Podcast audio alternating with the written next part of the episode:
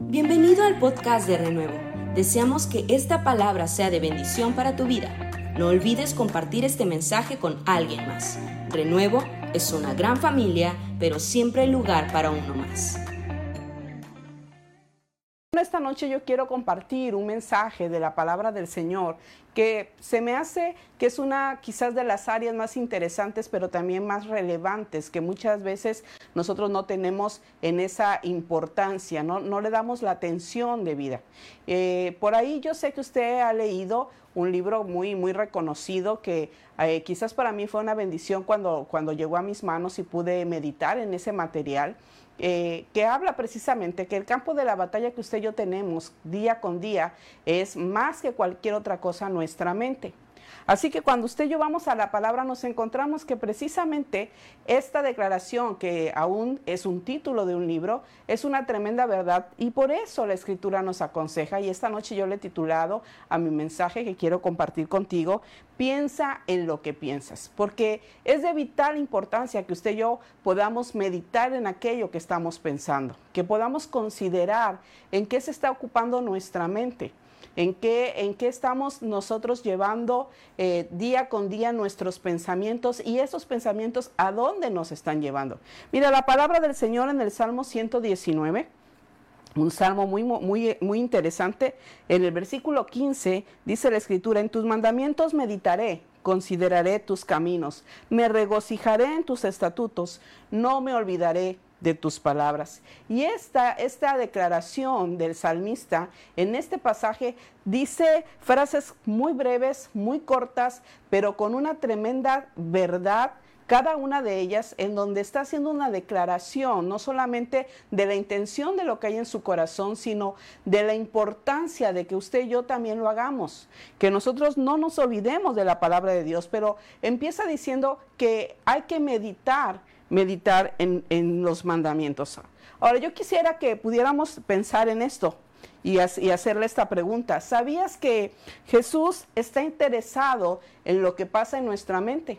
¿Sabías que a Él le interesa lo que usted y yo estamos pensando? Es decir, Jesús eh, tiene eh, una, una atención específica para el área de nuestros pensamientos. Ahora, cuando yo me he preguntado esto, yo me he preguntado también por qué. ¿Por qué a Jesús le interesa tanto que aún lo dejó por escrito en su palabra que nosotros pusiéramos atención en nuestra manera de pensar?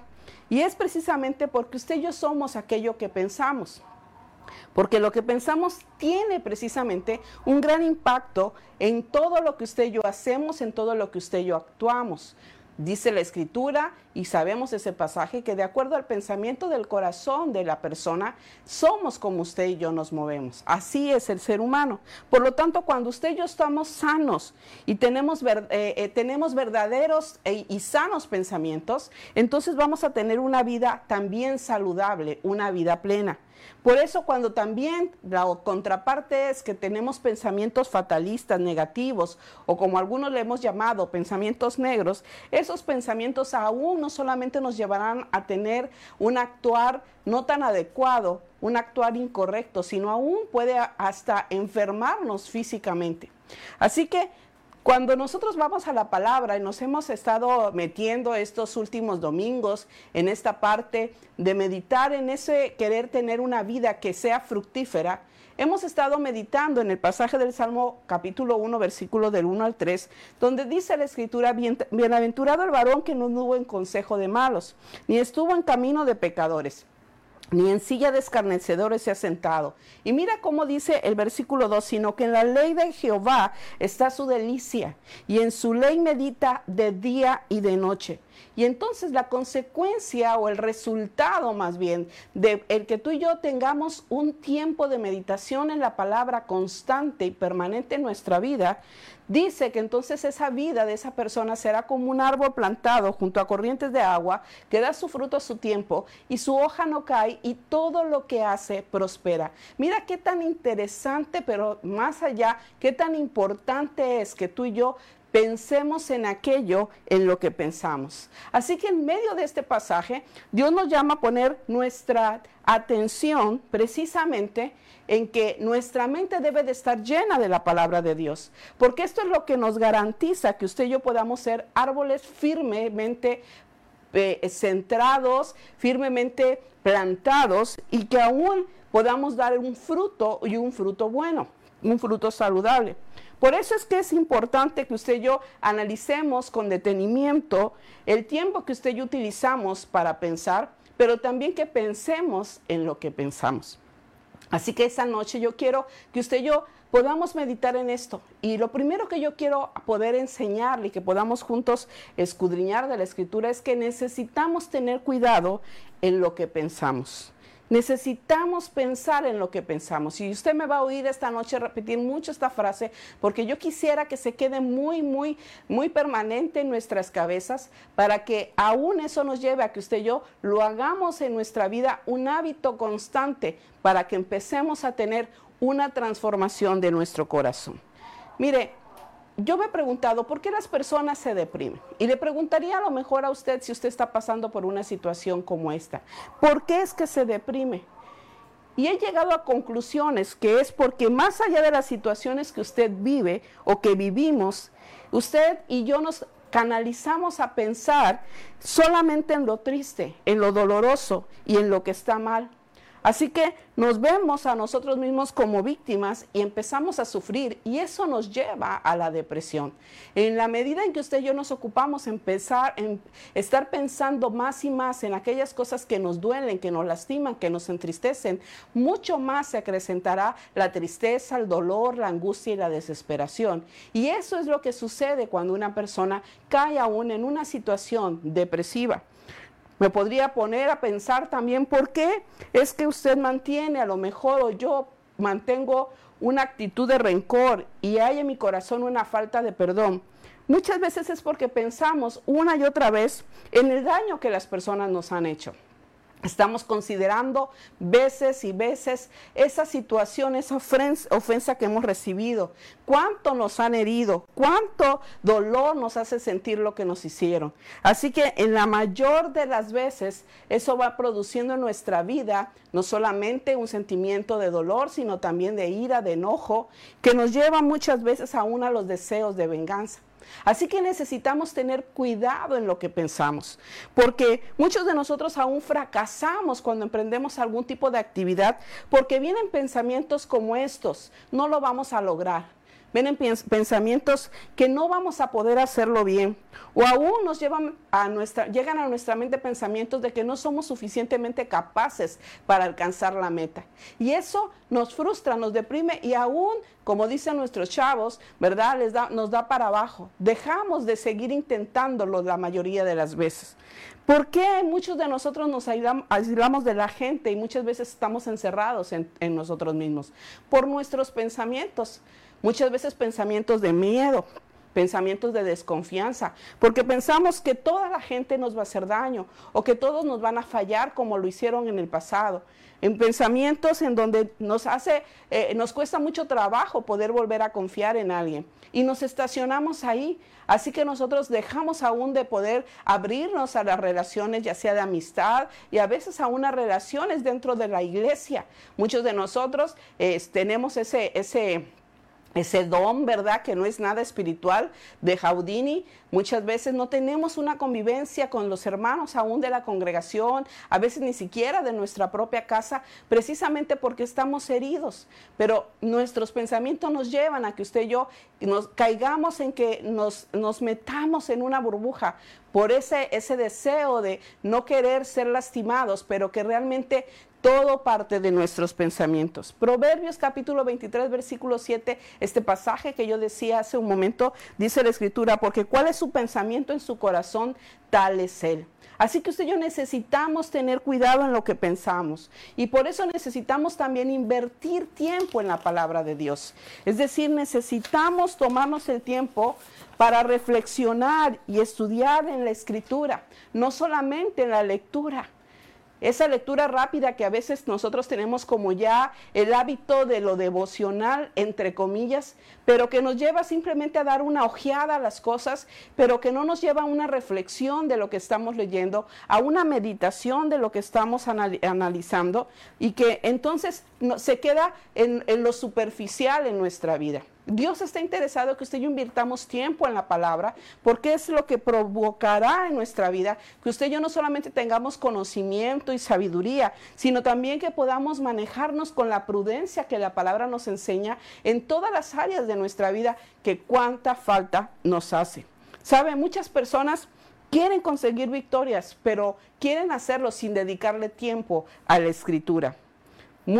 Muchas de nuestras opiniones son valiosas y mucha gente basamos nuestro diario vivir en nuestras opiniones. Y estas son bastantes, pero la palabra del Señor es la que tiene el poder creativo de Dios y es la que tiene no solamente la inteligencia, sino también la sabiduría para conducirnos de la manera correcta como usted y yo tenemos que hacerlo. El Génesis capítulo 1, versículo 3, dice la escritura, y dijo Dios sea la luz y fue la luz. Y esto es interesante porque cuando hablamos de luz habla de revelación, habla de entendimiento, habla de, de, que sea aclarado algo. Y la palabra tiene ese poder creativo. Cuando recibimos esa luz en nuestra mente, entonces al meditar en la palabra, esa luz de Dios va a disipar aún las dudas, las, las tinieblas que hay en nuestros corazones. Así que Precisamente Proverbios capítulo 3 versículo 5 en adelante nos aconseja un pasaje que hace mucho tiempo aprendí de memoria, creo que en los primeros, en los inicios de mi vida cristiana y que ha sido una base fundamental para mi vida, que dice, confía en el Señor con todo tu corazón, no dependas de tu propio entendimiento, busca su voluntad en todo lo que hagas y Él te mostrará cuál camino tomar. No te dejes impresionar por tu propia sabiduría. En cambio, teme al Señor y aléjate del mal, eh, mal, perdón. Entonces dará salud a tu cuerpo y fortaleza tus huesos. Y en la versión Reina Valera dice, fíate del Señor con todo tu corazón y no te apoyes en tu propia prudencia. Tú y yo tenemos muchas opiniones muchas veces de las cosas, pero realmente, ¿cuántas de esas opiniones nos han llevado al fracaso? ¿Cuántos de esos pensamientos nos han llevado a tomar decisiones equivocadas? Por eso el consejo de la palabra es que tú y yo no nos basemos en ellas, sino que usted y yo vayamos al consejo de la escritura para que entonces nuestra vida puedan tener la menos posibilidad de error. No solamente necesitamos tener cuidado en lo que pensamos, sino, sino que necesitamos tomar un compromiso serio de meditar en la palabra del Señor constantemente. Hemos leído ya el pasaje del Salmo capítulo 1, donde dice la escritura precisamente que el hombre que puede dar, que va a dar fruto, el hombre que va a, a prosperar en todo lo que haga, es aquel que medita de día y de noche en la palabra del Señor. No solamente es un leer simple, así de manera superficial. Yo recuerdo que cuando estaba en mis primeros años como creyente y que en las iglesias, en la escuela dominical, se tomaba eh, eh, cuántos capítulos a la semana se leía para poder llevar como una estadística. A veces llevaba, eh, nos iban preguntando a uno por uno de los miembros del, grupo de la escuela dominical y me acuerdo que había una ancianita que siempre nos, hacía sorprendernos porque ella decía que leía doscientos y pico de, de, capítulos y entonces nosotros abríamos los ojos y decíamos cómo era posible. Claro, a lo mejor por anciana tenía mucho tiempo libre y podía hacerlo. Hasta que un día averiguamos que ella no sabía detectar entre capítulos y versículos. Así que por eso es que leía muchos. Y cuando ya empezamos a aterrizar, que eran los capítulos, ya no eran tantos. Sin embargo, no se trata de una lectura solamente, así a simple vista, de una lectura que se vuelve rutina en nuestra vida, que muchas veces aún como cristianos hacemos el llenar como que la cuota de lo que se nos está pidiendo de nuestra vida devocional, sino poder meditar en la palabra del Señor de una manera real. ¿Sabe? Porque hay una meditación negativa y hay una meditación positiva.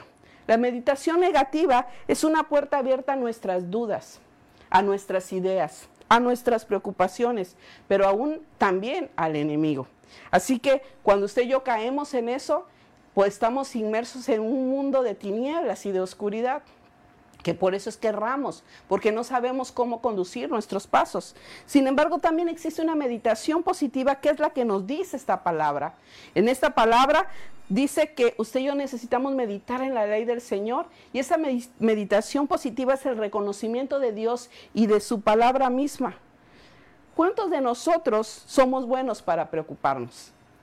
Le hago esta pregunta esta noche. ¿Cuántos de nosotros somos especialistas en preocuparnos? Si usted es una persona que se preocupa, de alguna manera usted está meditando, ¿sabía?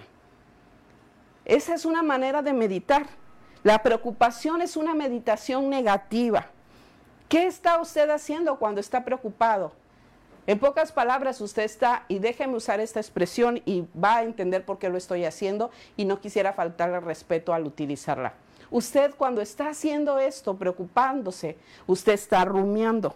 La palabra meditación es la misma que se utiliza para la palabra rumiar. Y rumiar, creo que la mayoría sabemos, es el proceso donde una vaca mastica su alimento, lo traga, lo regurgita, lo vuelve a masticar de nuevo, lo traga, lo vuelve a regurgitar, lo pasa y otra vez, y hace así un proceso, y muchos han dicho que a veces hasta siete veces. Imagínense qué proceso. La razón por la que la vaca hace esto es porque está extrayendo toda la nutrición que tiene el pasto para que pueda lograr tener la alimentación que ese cuerpo tan corpulento necesita. Sin embargo, muchos de nosotros, cuando nos preocupamos, es la misma forma que estamos nosotros haciendo de una manera figurativa. Usted está pensando sobre el problema. Se acuesta en su cama y piensa en el problema. Se levanta y piensa en el problema. Mira aún en la sopa de letras que se está comiendo al mediodía la palabra problema se le forma en todas partes y todo lo que usted ve hacia donde usted gira su cabeza tiene una relación con el problema. Así que en un sentido, usted está teniendo de una manera real también una meditación negativa cuando usted entra en la preocupación. Pero si usted piensa en la palabra de Dios, entonces es una clave y una clase de meditación que precisamente la escritura nos recomienda. Este pasaje que a veces de repente cuando vemos esta palabra meditar en la palabra, cuando usamos la palabra meditar, muchos pensamos que hay que ponerse así, ¿no? En posición de flor de loto y hacer mm, paz interior, paz interior. No, no se trata de eso. Se trata de concentrarnos de una manera real en la escritura. Mira, ¿qué es la, meditación positiva? Esa meditación es enfocar el pensamiento en algún pasaje, en algún verso de la palabra, a fin de descubrir cómo puedo aplicar esa verdad a mi propia vida. Meditar renueva nuestra mente. Por eso es que usted y yo necesitamos hacerlo como un ejercicio constante en nuestro diario vivir. La práctica de meditar en la palabra va a producir en nuestra vida victorias cada vez mayores, porque usted y yo sabemos esa frase que dice que la práctica hace al maestro. Nosotros crearemos un buen hábito al meditar en la escritura constantemente, porque a medida que usted medita y ejercita esto en la palabra, será cada vez menos esclavo de las preocupaciones, de los pensamientos, productos de su propia cosmovisión limitada y de las mentiras que el, que el enemigo ha plantado en su cabeza. Romanos capítulo 12, versículo 2, en la nueva traducción viviente, este pasaje dice, no imiten las, las conductas ni las costumbres de este mundo, más bien dejen que Dios los transforme en personas nuevas al cambiarles la manera de pensar. Entonces aprenderán a conocer la voluntad de Dios para ustedes, la cual es buena, agradable y perfecta. Mira qué tremendo consejo Pablo le está dando a los romanos. Les está diciendo, transfórmate mediante la renovación de tu mente. Es lo que nos dice la palabra en este pasaje en específico. Transfórmate. Muchos de nosotros hemos eh, vivido vidas sin transformación en alguna área de nuestra vida precisamente porque no hemos sido transformados en nuestro entendimiento. Así que la meditación es parte de, esta, de este proceso de renovación que el Señor quiere producir en nuestra vida. Porque cuando usted medita en la escritura, está meditando en el Señor. Esa es principalmente la forma en que Dios puede renovar nuestras mentes y reemplazar los malos pensamientos por buenos pensamientos, por pensamientos no positivos. Y cuando hablo de pensamientos y de meditación positiva, no me estoy refiriendo a ese concepto que nos ha vendido la nueva era en el que hay que poner la mente y pensar en todo lo bueno, todo lo bueno, todo lo bueno. No, yo me estoy eh, eh, refiriendo a que usted y yo tenemos que llenar nuestra mente de lo que la palabra del Señor dice. Porque ese meditar en la escritura es lo que producirá éxito en nosotros. El enemigo controla la vida de muchos porque está dominando sus pensamientos. Por eso se dice que es el campo de batalla, el más grande campo de batalla es nuestra mente. Usted y yo no vemos al diablo porque si lo viéramos aquí de frente, ¿verdad? Rojo como nos los pintan, con un trinche, ¿verdad? Y una cola larga, usted y yo sabríamos que es el enemigo. Sin embargo, viene y ataca nuestra mente con dudas. Y la más, más que le gusta poner en nuestra mente es hacernos pensar que Dios no puede, que Dios no puede salvarnos, que Dios no puede cambiarnos, que Dios no puede cambiar nuestra familia, que no puede cambiar a nuestros hijos, que Dios no puede sanarnos, que Dios no nos puede proveer. Él encanta que usted y yo consideremos eso lanzándonos sus mentiras. El enemigo puede inyectar pensamientos en nuestra mente durante años mientras ésta no aprende a meditar en la palabra del Señor y se vuelven entonces fortalezas de desesperanza, áreas en las que usted y yo consideramos que ya no tenemos oportunidad, que no tienen posibilidad de cambio. Mas la escritura dice en 2 de Corintios capítulo 10 versículo 3 en adelante, somos humanos, pero no luchamos como lo hacen los humanos. Usamos las armas poderosas de Dios, no las del mundo, para derribar las fortalezas del razonamiento humano, para destruir argumentos falsos. Destruimos todo obstáculo de arrogancia que impide que la gente conozca a Dios, capturamos los pensamientos rebeldes y enseñamos a las personas a obedecer a Cristo. Qué poderoso es este pasaje. A mí me, encanta pensar en este pasaje. Porque el Señor nos dice que un y yo podemos llevar cautivos nuestros pensamientos. Todo pensamiento que no nos lleve a Dios, usted y yo debemos de tomarlo precisamente preso y llevarlo a la cruz de Cristo. Necesitamos aprender entonces a meditar en la palabra del Señor como un hábito de vida constante para que nuestras vidas puedan tener éxito verdadero y pueda haber transformación en nosotros.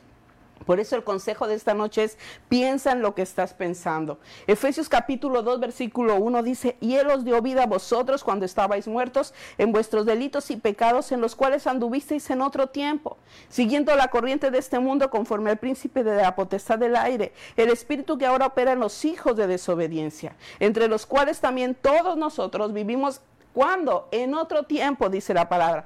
Es decir, que el Señor está aún considerando que ahora ya no deberíamos de vivir de esa manera. Y dice, en los deseos de vuestra carne, haciendo la voluntad de la carne y de los pensamientos. Porque éramos, podría decir ahí en casa, éramos no que somos, éramos, dice la escritura, por naturaleza hijos de ira, lo mismo que los demás.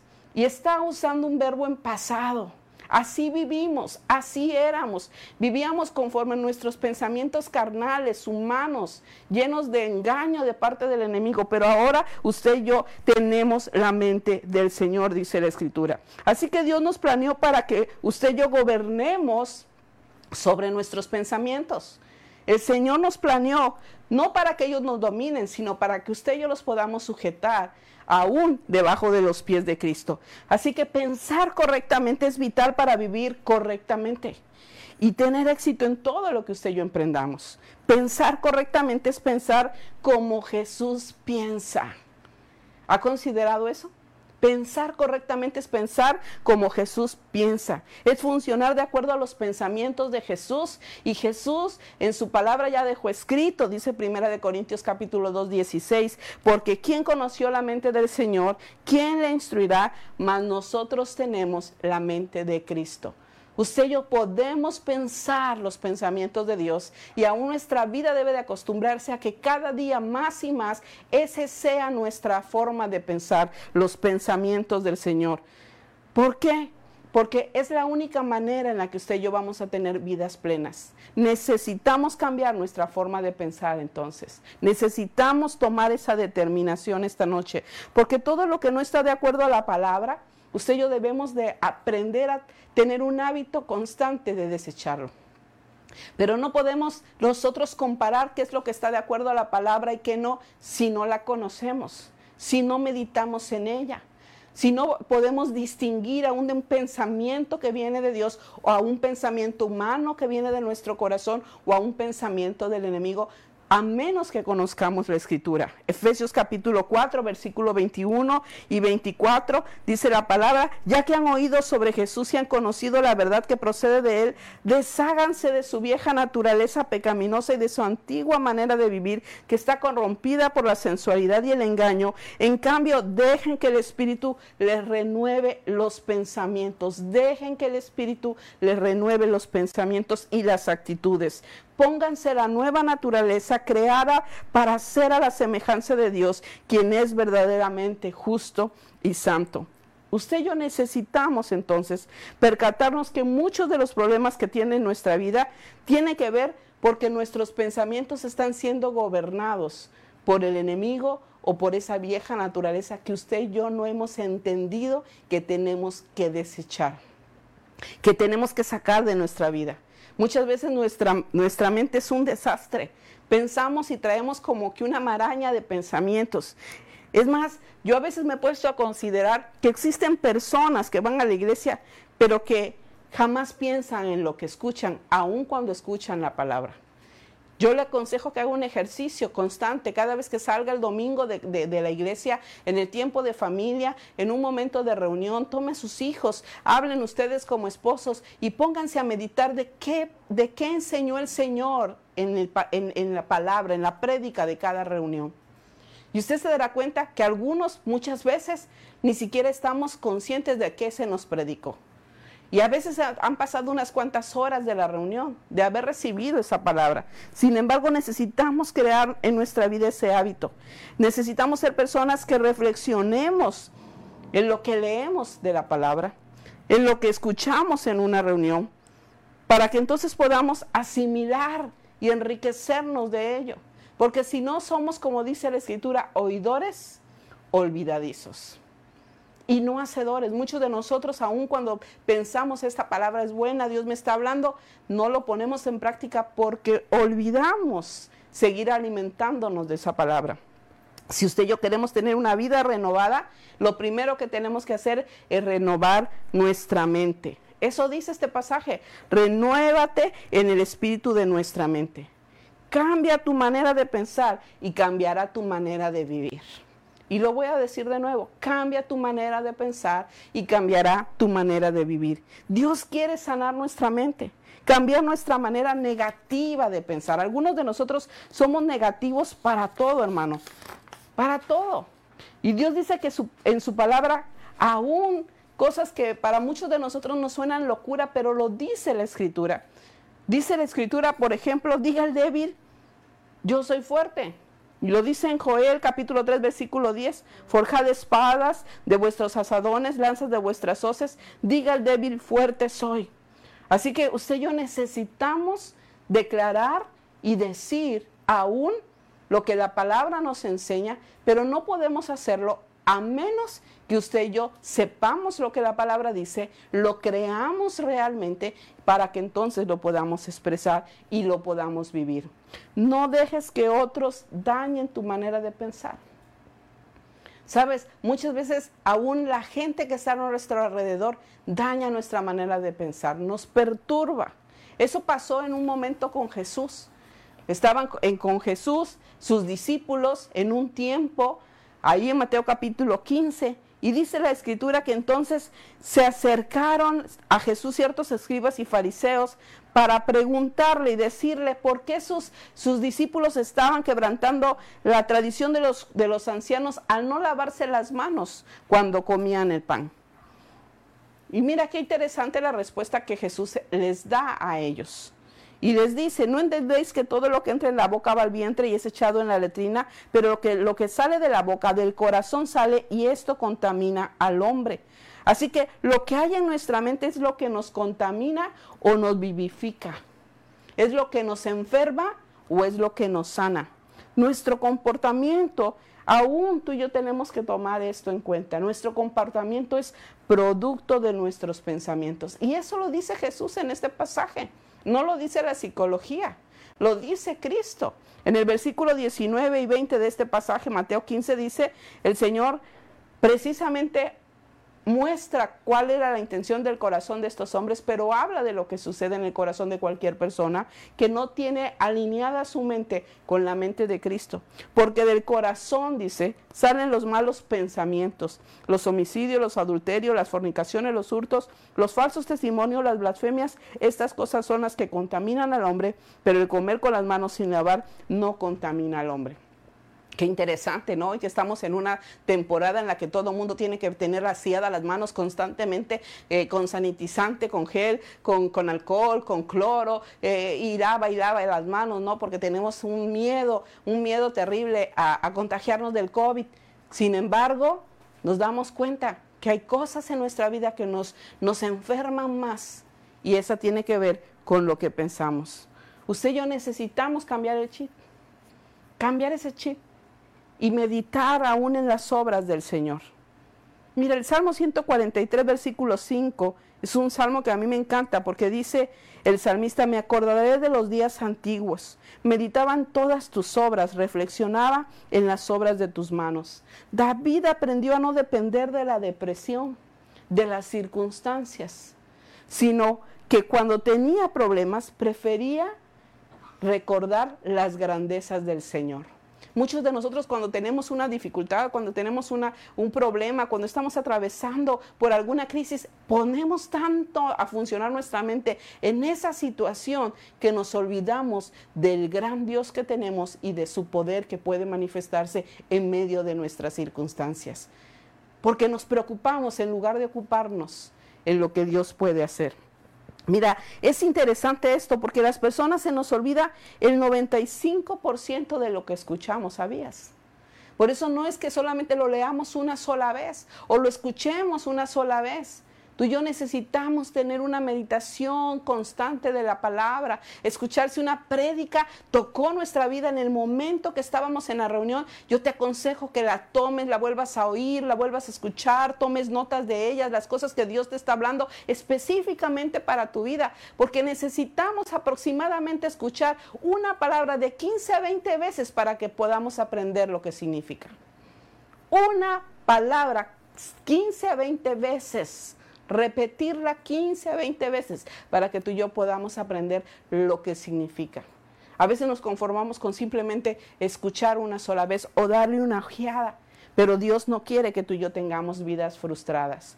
Quiere que tengamos vidas plenas y eso se logrará cuando tú y yo meditamos en la palabra. Necesitamos exponernos a la palabra del Señor, ser transformados mediante la renovación de nuestra mente. Y ya lo hemos dicho, Romanos nos los aconseja. Nuestra vida va a ser transformada.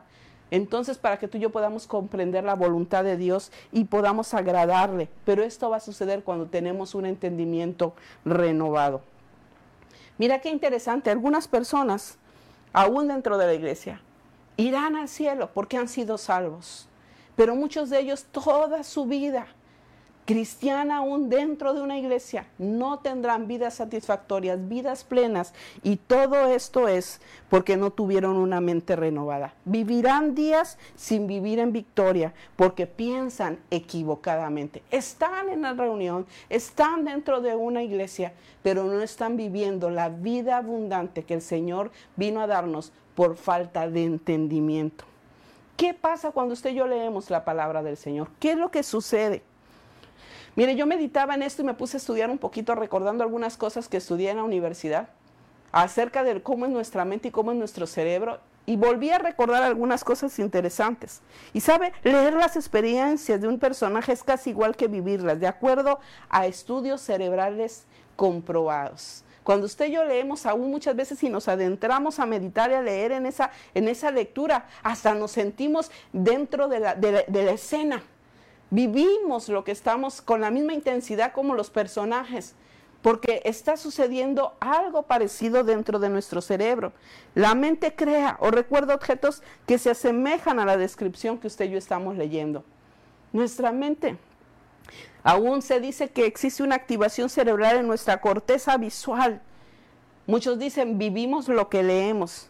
Existen similitudes en la forma en que el cerebro reacciona a leer sobre algo y experimentarlo. Se han hecho comprobaciones científicas, científicas.